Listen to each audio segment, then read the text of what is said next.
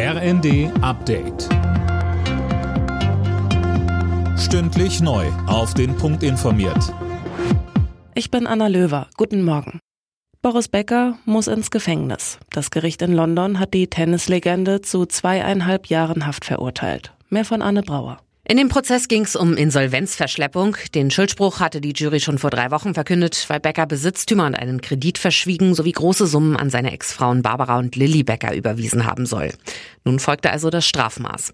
Der dreifache Wimbledon-Sieger kann jetzt noch Rechtsmittel einlegen, sowohl gegen den Schuldspruch an sich als auch gegen das Strafmaß. Unabhängig davon muss der 54-Jährige die Strafe aber erstmal antreten.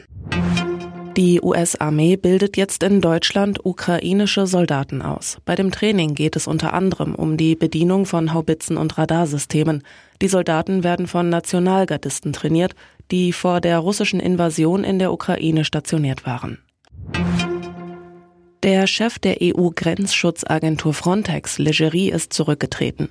Hintergrund sind mutmaßliche Menschenrechtsverletzungen an den EU-Außengrenzen. Mehr von Manuel Anhut. Ja, unter anderem geht es um illegale Pushbacks der griechischen Küstenwache. Die soll Geflüchtete auf Rettungsflößen aufs offene Meer hinausgeschleppt und ausgesetzt haben. Frontex soll das unterstützt haben und Legerie habe monatelang versucht, das Ganze zu vertuschen.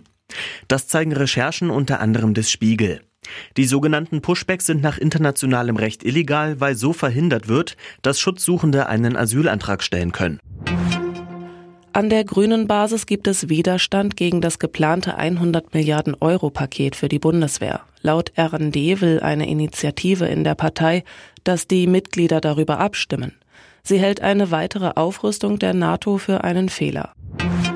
Im Rennen um die Europacup-Plätze hat Union Berlin einen Rückschlag hinnehmen müssen. Der Hauptstadtklub kam im Bundesliga-Heimspiel gegen Absteiger Kräuter Fürth nicht über ein 1 zu 1 Unentschieden hinaus. Alle Nachrichten auf rnd.de